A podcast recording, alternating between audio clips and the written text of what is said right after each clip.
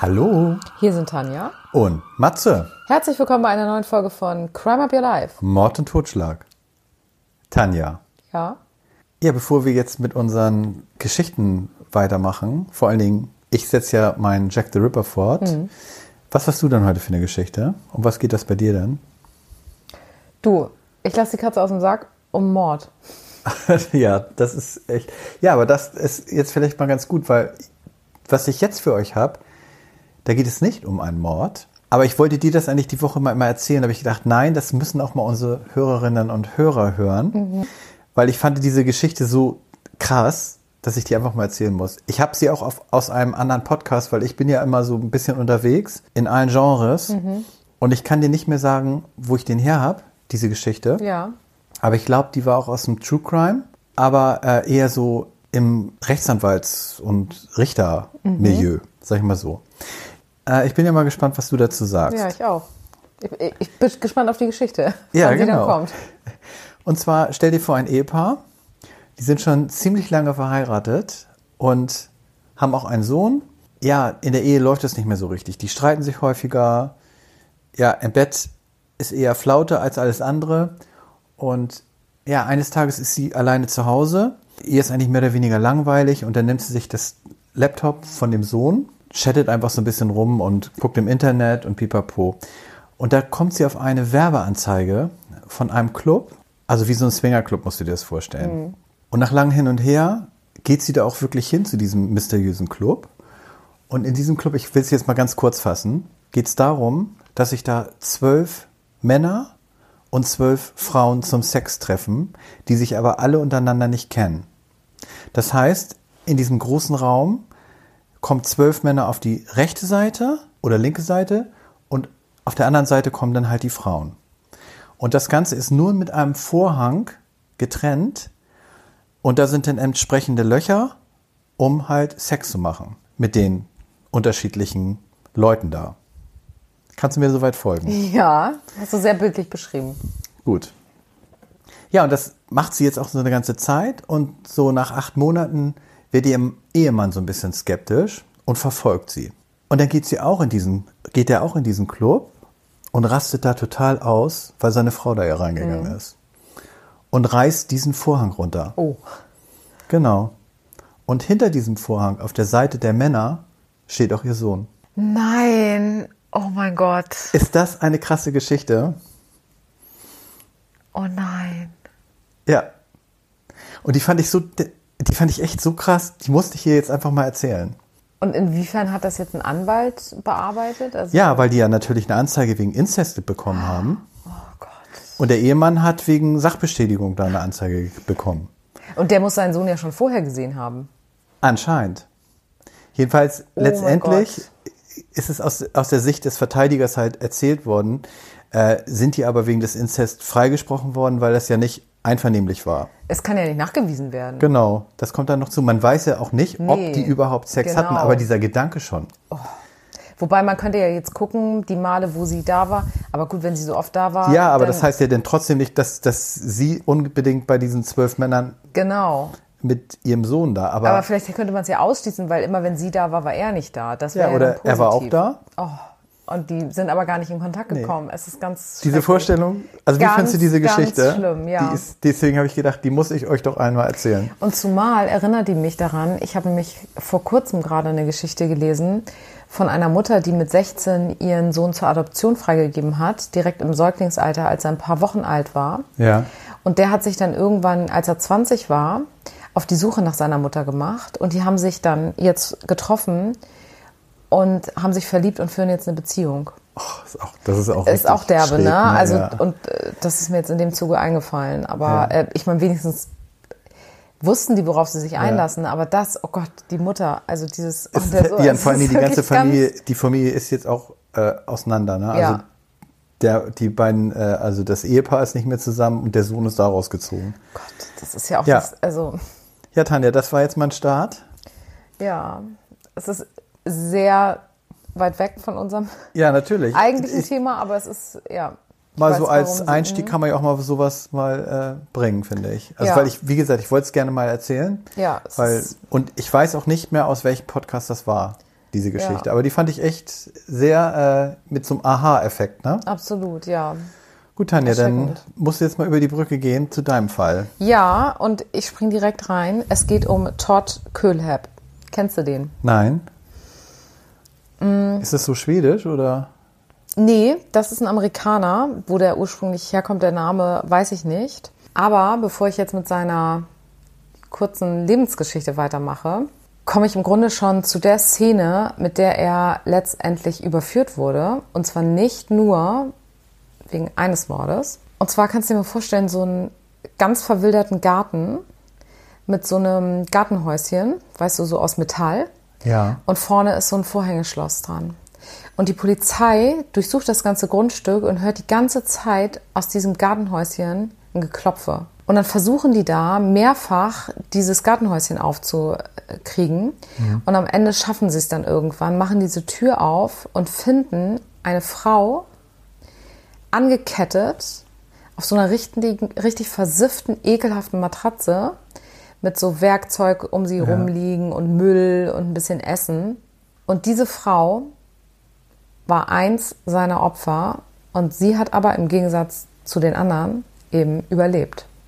Oh, jetzt machst du es aber sehr spannend. Ja, ich gehe mal wieder an den Anfang Ja. und ich versuche mich jetzt kurz zu halten bei seiner Lebensgeschichte, aber schon mal vorweg. Wie diese Frau gefunden wurde, da gibt es eben unterschiedliche Erzählungen, wenn man das Ganze im Internet sich anguckt. Und ich erzähle es jetzt aber so, wie es wirklich gewesen ist. Es war nicht ganz so spektakulär, aber einen kleinen Clou hat die Geschichte trotzdem, da komme ich aber zum Schluss zu. Okay. Und zwar ist der Todd eigentlich so einer, wir haben ja jetzt schon so viele Serienmörder gehabt, einer, wo man sagen kann, der fällt komplett ins Raster. Seine Eltern waren getrennt, schon als er ganz klein war. Und er ist mit seinem Stiefvater überhaupt nicht klargekommen und wollte immer zu seinem Vater, aber der wollte ihn zu der Zeit nicht. Und zwar unter anderem, weil er immer total aggressiv war.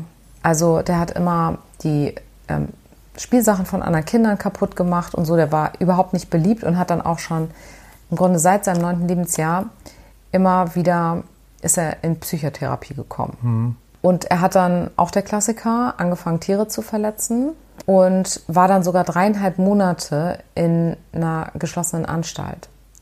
Und Mit da, wie vielen Jahren war da? da war der auch neun, zehn Ach so, also Jahre richtig alt. klein noch, Ja, okay. als Kind.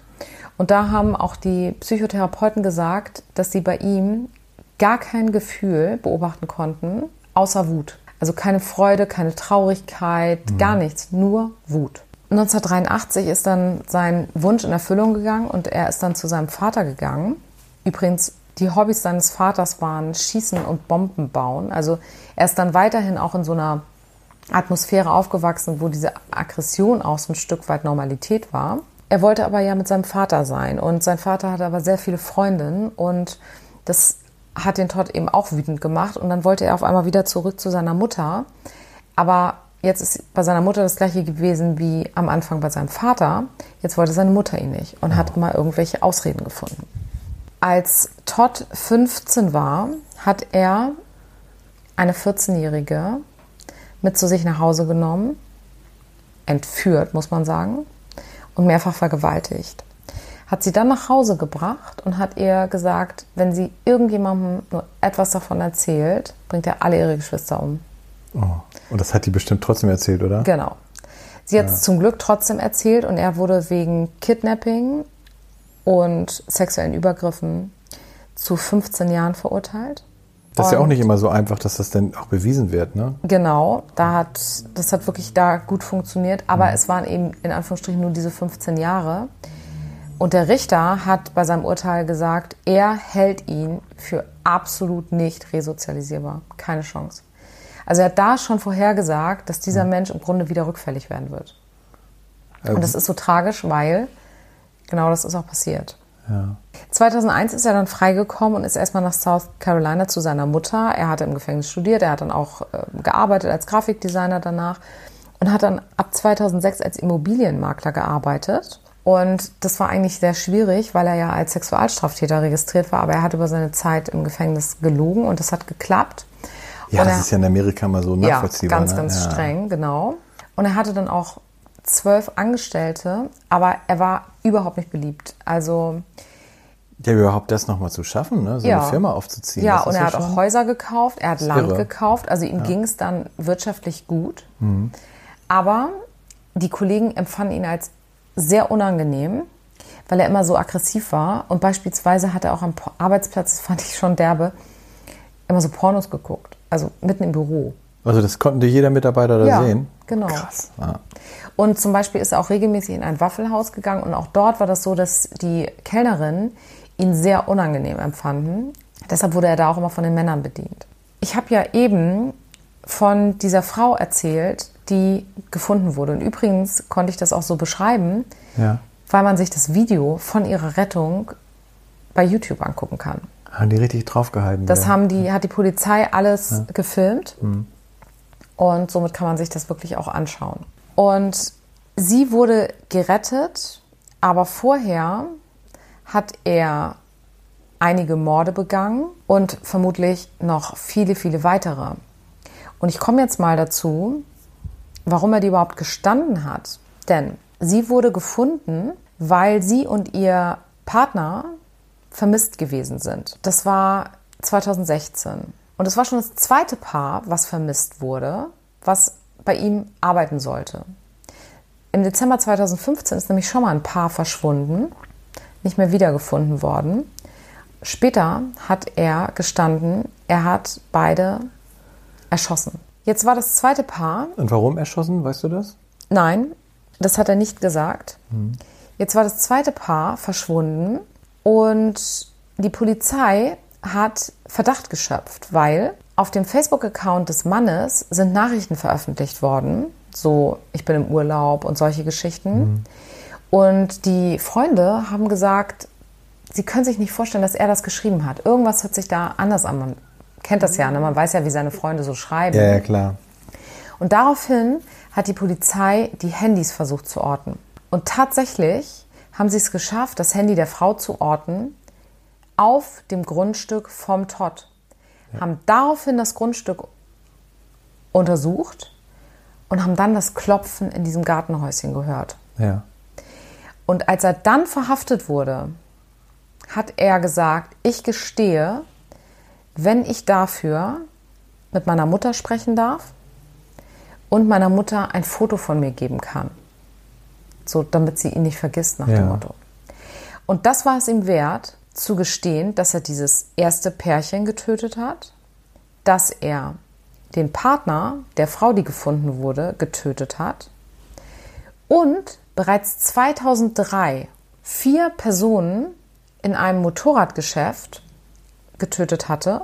Ach, das konnten die denen auch nicht zuordnen da zu dem Da hatten die Zeitpunkt. überhaupt keine Idee. Das war halt dann schon 13 Jahre her. Die hatten gar keinen Verdacht auf ihn. Aber er hat das jetzt gestanden, eben weil er gesagt hat, wenn ich etwas gestehe, was bekomme ich dafür? Und weißt du, warum er denn diese vier da Ja, das hat die Mutter nachher erzählt. Er hat das der Polizei gegenüber sein Motiv nicht erzählt, aber die Mutter hat gesagt, dass er wohl dort unzufrieden mit dem Service war und als er sich beschwert hatte, haben die Angestellten ihn ausgelacht und daraufhin hat er die Pistole gezückt und alle vier getötet. Da kam seine Wut wieder durch. Da, ne? Genau.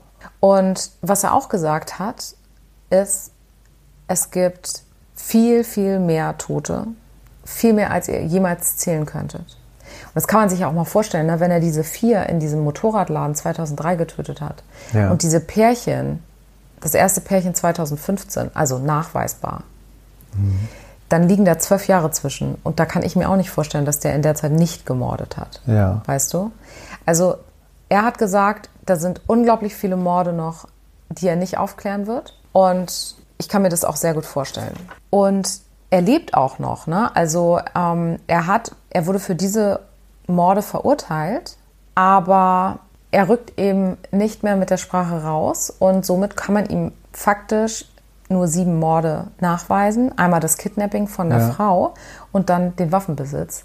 Und somit sitzt er jetzt im Gefängnis, weiß, dass er viel mehr Menschen getötet hat, hat das auch der Polizei mitgeteilt, aber erzählt es eben nicht Ja. hat keinen Anreiz, das zu gestehen. Und jetzt komme ich aber zu dem Clou noch an dieser Geschichte. Und es wurde eben in einigen Artikeln etwas anders dargestellt, um es noch reißerischer zu machen. Denn er hat den Beinamen der Amazon-Killer. Oh. Und zwar wird er so genannt, weil er Rezensionen geschrieben hat und in manchen Artikeln wird eben behauptet, dass die Polizei aufgrund der Rezensionen auf ihn gekommen ist. Das stimmt aber nicht. Die Polizei hat das Handy geortet und ist dadurch auf ihn gekommen. Aber die Rezensionen kann man übrigens auch genauso wie dieses Video im Internet finden. Ach, die gibt es auch noch? Die gibt's auch, die kann man sich durchlesen. Er hat bei Amazon Gegenstände bestellt und Rezensionen dazu geschrieben. Und ich zitiere sie jetzt nicht wortwörtlich, aber sehr nah an der Realität, also an, an der tatsächlichen Beschreibung. Zum Beispiel hat er so eine kleine Schaufel bestellt. Und in seiner Rezension hat er geschrieben, das ist eine gute kleine Schaufel zur Beseitigung der Leichen, wenn du die große Schaufel zu Hause gelassen hast. Und das steht da alles noch bei Amazon? Das steht da. Und dann stand da noch, kam leider ohne Gartenzwerg. Weißt du, weil der Gartenzwerg immer mit der Oh. Schaufel ist. Krass. Dann hatte er ja zum Beispiel dieses Schloss, Ja. was die Polizei ja bei diesem Gartenhäuschen geknackt hat. Dazu hatte er geschrieben, wird sie nicht für immer aufhalten, aber bis sie zu alt ist, um zu fliehen. Ist solide. Ja. Oh. Und dann hatte er bei einem Messer zum Beispiel noch geschrieben, ich habe damit noch niemanden erstochen, aber macht einen guten Eindruck und ist sicherlich gute Qualität. Dass sie sowas überhaupt erlassen, ne? Auf Ja, den- äh, also es ist natürlich nicht mehr auf Amazon veröffentlicht, aber Ja. du kannst Screenshots von diesen Rezensionen eben Ja, dort finden. Deshalb hat er den. Beinamen der Amazon-Killer gefunden bekommen, weil die eben behauptet haben, dass quasi diese Rezensionen die Polizei neugierig gemacht hat, Ja. haben die Polizei daraufhin eben angefangen hat, ihn zu suchen und dann eben diese entführte Frau gefunden haben. So war es tatsächlich nicht. Ja. Aber es ist trotzdem, wenn man das so sagen kann, amüsant in Anführungsstrichen, diese Rezension sich durchzulesen. Klar. Da merkt man mal, wie durchgeknallt dieser Mensch gewesen ist, dass er sowas da zugeschrieben hat. Ja. Und es ist so absurd, wenn man sich ja überlegt, er hat ja diese Schaufel und dieses Schloss, er hat das ja wirklich benutzt. ja. Also er hat die Rezension ja wirklich danach geschrieben. Ne? Die sind ja wirklich, ja, ja, klar, die entsprechen ja der Die Realität. re entsprechen wirklich der Realität. Und bei Amazon hatten dann auch noch andere Kunden da so lustig drauf reagiert, weil du natürlich nicht davon ausgehst, Ja, die haben natürlich gedacht, das ist ein Scherz. ist ja klar, ein schlechter Witz mäßig. Aber tatsächlich war das so. Krass. Ja. Und der, kann ich mir vorstellen, amüsiert sich da heute noch drüber, dass er diese, diese Rezensionen geschrieben hat und dass er eben vermutlich das Geheimnis, welche weiteren Leichen noch in seinem Keller sind, Ja. mit ins Grab nimmt. Und er ist nicht zum Tode verurteilt. Nein, er hat lebenslänglich bekommen. Mhm. Siebenmal. Also raus kommt er nicht mehr. Raus kommt er nicht mehr. Das, das wollte ich damit nochmal aufklären. Ja. Tanja, ich merke, unsere Folge wird heute lang, weil Thema Wut ist mir noch mal, fällt mir nochmal was ganz Kurzes, Krasses ein. Stell dir vor, also da kannst du dich auch, da kann man sich jetzt wirklich reinversetzen in diese Frau. Die steht so an der Straße, hat geparkt gerade. Links dabei, daneben geht ein Fahrradweg entlang. Sie kramt rechts in ihre Handtasche, hört auf einmal einen richtigen Knall. Guckt und sieht, ihr Spiegel ist abgebrochen, ihr Fahrerspiegel und denkt, das war der LKW, der da vorne lang fährt. Und dann kommt ein Passant von der anderen Straßenseite und sagt, der Fahrradfahrer, der da hinten fährt, der hat einen Fuß ausgestreckt und ihnen den Spiegel abgehauen. Und wenn sie sich beeilen, kriegen sie den noch. Sie fährt los, fährt hinter diesem Fahrradfahrer her und überfährt den. Nein. Steigt aus, der liegt ja mit Knochenbrüchen und allem am Boden, nimmt den Kopf so hoch und sagt, warum hast du das getan? Setzt sich ins Auto und fährt weiter. Wird natürlich überführt, gab es genug Zeugen da. Und sie war, jetzt kommt das Thema Wut, so wütend auf ihr Leben, sie hat sich an dem Tag von ihrem Partner getrennt und ihren Job verloren. Oh. Und in dem Moment war sie so drauf und sie kann es sich bis heute nicht erklären, dass sie so reagiert hat. Und sie hat noch ein fünfjähriges Kind. Oh, heftig. Das mal zum Thema Wut. Ja. Passte jetzt noch mal eben da so Mhm. rein. So, Tanja, aber jetzt kommen wir nun wirklich zu meinem Jack the Ripper. Es geht ja weiter. Es geht jetzt weiter und, und wir belassen es auch bei zwei Teilen. Man kann dann natürlich wirklich acht oder zehn Teile draus machen. Mhm. Ähm, aber ich möchte jetzt gar nicht so tief reingehen, weil es ist ja eigentlich alles bekannt und in diversen Filmen und so auch ausgeschmückt. Aber man muss auch schon sagen, Michael Caine, der Film, da war er auch noch so ein Hellseher und sowas. Das entspricht nicht alles so richtig der, der Wahrheit. Mhm. Ich versuche das jetzt nochmal so ein bisschen zu ordnen. So, dann gehen wir nochmal ganz kurz in meinen ersten Teil zurück. Da haben wir ja, oder ich hatte da sieben Morde beschrieben. Und zwar die ersten zwei Morde werden ja dem Ripper nicht zugeordnet, so hundertprozentig. Das war einmal dieser Überfall auf die Frau, wo die Frau ja noch gesagt hat, dass es zwei oder drei Täter sogar waren und sie ja mit einem stumpfen Gegenstand in den Unterleib mhm. misshandelt wurde. Und dazu kann ich noch sagen, dass äh, sie letztendlich an einer Bauchfellentzündung gestorben ist. Oh, okay. Und der zweite Mord, das war ja der auch nicht so typisch war für Jack the Ripper. Das war ja der Mord an Martha Tabram mit den 39 Messerstichen. Mhm. Passt ja auch nicht so in dieses Strickmuster. Ja. So, und nachdem am 9. November der Mord ja an dieser Mary Jane Kelly geschah, wurde dieser ja als letzter offizieller Mord registriert. Aber da sind wir ja noch nicht bei 11. Deswegen führe ich das nochmal ganz kurz aus. Und zwar wurde am 20. Dezember 1888 die Leiche der erdrosselten Rose Milet in einem Hinterhof gefunden. Und da dachte man eigentlich, dass es Selbstmord war, weil es gab keine Kampfspuren und keine Abwehrspuren. Und da hat man so angenommen, dass sie so leicht an über den Durst getrunken hat und aufgrund dessen starb, also dass sie sich selbst erdrosselt hat beim Ausziehen ihrer Kleidung. Und sie hat auch in der gleichen Straße gewohnt wie die Emma Smith, also das erste Opfer. Und deswegen hat die Jury es immer noch so angenommen, dass Jack the Ripper sie erdrosselt hat. Alice Mackenzie. Sie war möglicherweise eine Sexarbeiterin und ihr wurde in der Nacht vom 17. Juli 1889 in Castle Alley bei Whitechapel die Kehle durchgeschnitten. Und zwar von links nach rechts durchtrennt. Und es gab bei ihr auch Wunden am Bauch. Allerdings waren diese Schnittwunden alle nicht so tief. Also somit hat der Täter im Gegensatz zu den früheren Morden eine kürzere Klinge verwendet. Und da gibt es zwei Pathologen, die die Leiche untersucht haben und beide sind zu unterschiedlichen Erkenntnissen gekommen. Der eine Pathologe meinte, es ist ein Rippermord und der andere meinte, es ist eine Nachahmungstat, um von sich abzulenken. Somit ist dieser Fall nicht hundertprozentig Jack Ripper zuzuordnen. Und dann gab es noch am 10. September 1889 den sogenannten Pynchon Street Torso. Und zwar der wurde in der gleichnamigen Straße gefunden,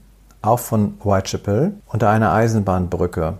Und da fehlten natürlich die anderen Körperteile, die wurden auch nie gefunden. Und hier spricht man vom Täter, der zwischen 30 und 40 Jahre alt sein müsste, was die Zeugen so ausgesagt haben, mhm. die da jemanden gesehen haben. Und das würde ja auch wieder auf Jack the Ripper passen. Mhm. Aber der Pinchin Street Torso, der unterscheidet sich ja auch wieder aufgrund des Modus operandi von den anderen Morden. Also passt auch nicht so hundertprozentig. Dann am 13. Februar 91, also 1891, wurde Francis Cole unter einer Bahnüberführung in Whitechapel gefunden. Außer der durchgetrennten Kehle wurden keine weiteren schwerwiegenden Verletzungen gefunden. So, jetzt haben wir die elf Morde zusammen. Die wurden alle in einer Akte zusammengefasst. Aber letztendlich, wenn man das so alles so hört, passen eigentlich auch nur diese fünf mhm. kanonischen Morde. Und ein Großteil des Originalmaterials, das ist ja bis heute zum Teil gestohlen, verloren oder zerstört worden. Mhm. Und was ist das Originalmaterial? Ja, diese Akten und, und die Beweismittel, so. die sie haben. Dann haben sie noch ein Tuch von einer Sexarbeiterin gefunden. Da komme ich aber gleich noch zu. Wir gehen auch jetzt mal gleich zum ersten Tatverdächtigen, der Jack the Ripper sein soll. Und zwar James Thomas Settler. Der war kurz vor dem Mord zusammen mit dieser Frances Cole. Er wurde auch verhaftet und verhört, allerdings aus Mangel an Beweisen entlassen. Dann komme ich zu Aaron Kosminski. Den habe ich ja so auch mehr bei mir ganz oben auf der Liste stehen, mhm. dass der das war. Und zwar, da gab es Zeugenaussagen, die es aber nicht offiziell gemacht haben, weil dieser Kosminski war ein Jude und der Zeuge war auch ein Jude mhm. und Juden verraten sich nicht untereinander. Mhm. Das stand im Raum und dann gab es auch noch aktuell, zweite, naja, aktuell ist es jetzt auch nicht mehr, aber 2014, die hatten ja auch dieses besagte Halstuch. Da haben sie sogar eine DNA-Analyse gemacht und da wurden seine DNA-Spuren festgestellt. Mhm. Das konnten sie natürlich zu dem Zeitpunkt noch nicht. Dann wäre es vielleicht eindeutig gewesen. Ja. Wobei das ja auch nur besagen würde, dass er mit der in Kontakt war, nicht, dass er sie getötet hat. Das stimmt. Und 2019 gab es da auch noch mal eine umstrittene Studie zu und da wurde das auch noch mal verfestigt mit dem Kosminski. Da wurde der noch mal in Zusammenhang gebracht. Und darüber hinaus aus den psychiatrischen Unterlagen lässt sich auch herauslesen, dass Kosminski unter paranoider Schizophrenie litt, einer Krankheit, die auch bei anderen Serienmörder diagnostiziert wurde. Und er lebte auch in der Nähe der Tatorte. Also das spricht schon ziemlich viel für ihn. Ne? Und dann gibt es noch eine weitere Vermutung, also die ich persönlich weniger glaube, aber tatsächlich ja auch so sein kann. Und zwar Lewis Carroll. Kennst du den? Weiß Der hat zum also- Beispiel das Buch Alice im Wunderland geschrieben. Und zwar laut eines Schriftstellers soll Carroll versteckte Passagen in seinem Buch haben, die auf die Morde hindeuten. Und diese Behauptung brachte Carroll auf die Verdächtigungsliste, aber mehr auch nicht. Also kann man sich natürlich jetzt nochmal Alice im Wunderland ganz genau durchlesen. Vielleicht findet man da ja irgendwelche Parallelen, aber man weiß es nicht. Dann gibt es auch noch einen Verdächtigen aus dem Königshaus, und zwar der Enkel, Albert Victor, Anwärter auf dem Thron. Der soll sich zum Beispiel mit einer Tabakverkäuferin Annie eingelassen haben und mit der ein Kind gehabt. Und diese fünf ermordeten Sexarbeiterinnen sollen davon gewusst haben und das Königshaus somit erpresst. Daraufhin wurde deren Ermordung angeordnet, beauftragt durch Sir William Gull. Und zwar der Arzt der Royals. Er war Freimaurer und soll die Dirnen ermordet haben. Das Ritual wird bei Leuten angewandt, die Verräter von Staatsgeheimnissen sind. Mit Verstümmelung und Tod. Ui. Ja. So, Tanja, abschließend möchte ich die Frage noch stellen, war Jack the Ripper vielleicht auch eine Frau? Und müsste der Täter Lizzie the Ripper heißen? Was meinst du?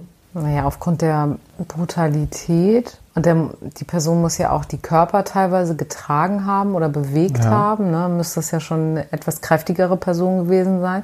Ich hatte auch mal gelesen, dass das eventuell ein Arzt war, weil teilweise die Verstümmelungen so professionell Ja. gewesen sind.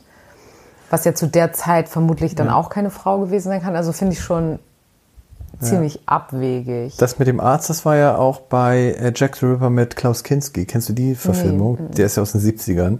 Der ist auch ziemlich, für die Zeiten war der echt ziemlich hart. Ja, aber da gibt es noch einen Ripper-Forscher und zwar John Morris und der ist sich sicher, dass es Mary Elizabeth Lissy Ann Williams gewesen sein soll. Und zwar hat sie diese bestialischen Morde aus Eifersucht begangen. Aus Rache für ihre eigene Unfruchtbarkeit soll sie die jungen Frauen getötet haben. Seine These, alle glaubten, der Mörder sei ein Mann, da wurden alle Beweise, die auf eine Frau hindeuteten, stets ignoriert. Okay, ja, verstehe ich. So sei keines der Opfer sexuell missbraucht worden, das war ja nicht so. Und in der Blutlache von Catherine Eddowes seien drei Knöpfe eines Darmstiefels gefunden worden. Persönliche Habseligkeiten des zweiten Opfers, Annie Chapman, wurden auf typisch feminine Weise zu Füßen der Leiche abgelegt. Doch der bedeutendste Hinweis könnte ein weiteres Opfer geben, und zwar, denn Mary Jane Kelly soll eine Affäre mit Lissys Ehemann gehabt haben und sei schwanger gewesen. Mit dem Tod der Geliebten im November 1888 endete ja auch die mysteriöse Mordserie. Und kurz darauf habe Lissy einen Nervenzusammenbruch erlitten. Bis zu ihrem Tod im Jahr 1912 sei sie jedoch nie von der Polizei verhört worden. Ja, das Ja, wahrscheinlich völlig abwegig zu der Zeit, ne? dass man da eine Frau verdächtigt. Ja, aber so, wenn man das jetzt so hört, Ja. Plausibilität ist dabei, Ist so, oder? ja. ja, Tanja. Was glaubst du denn? Also ich glaube ja an den Kosminski.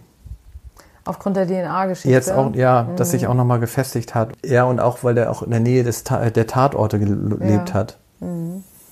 Was würdest du denn sagen? Aber diese Lissy, die finde ich jetzt auch nicht schlecht, ne? Ja. Also, Bei ihr wüsste man ja auch, warum dann die Morde aufgehört haben. Beim Kosminski weiß, wüsste, hatte man dann keine, hätte man ja keinen Grund, warum er aufgehört hat, oder? Auf genau. einmal. Ja, Das vielleicht wurde ihm das denn zu gefährlich oder so. Ja, das kann natürlich sein, ne? Ja. Ja, pff, einfach nie gelöst werden. Und das, Das ist ja auch die nicht. Faszination daran. Das wollte ich gerade sagen, da hatten wir ja letztes Mal nochmal drüber gesprochen und ich hatte auch nochmal so ein bisschen geguckt. Es heißt ja, der Mörder oder die Mörder wurden ja nie identifiziert und die Fälle bleiben ungelöst. Und sensationelle Reportagen und das Rätsel des Mörders oder der Mörder haben die Entwicklung des Charakters ja auch so vorangetrieben. Ja. Und deswegen gab es auch so hunderte von Büchern und Artikel, die sich immer wieder damit beschäftigt haben. Und sogar Comics pipapo. Und aus dem Grund ist es natürlich immer weiter aufgepoppt. Ja. Und die Faszination ist ja heute immer noch da. Sonst würden wir jetzt ja auch nicht, oder Genau. ich jetzt nicht über diesen Fall Ja. berichten. Ja, Tanja, also man kann ja eigentlich sagen, es war ein cool Case. Ist es, ja, nach wie vor. Ja. Das stimmt. Gut, dann hatten wir wirklich die Sendung heute sehr vollgepackt. Das ist so, ja. Ich hoffe, wir haben unsere Hörerinnen und Hörer unterhalten und freuen uns, wenn ihr nächste Woche wieder dabei seid, wenn es heißt Crime Up Your Life.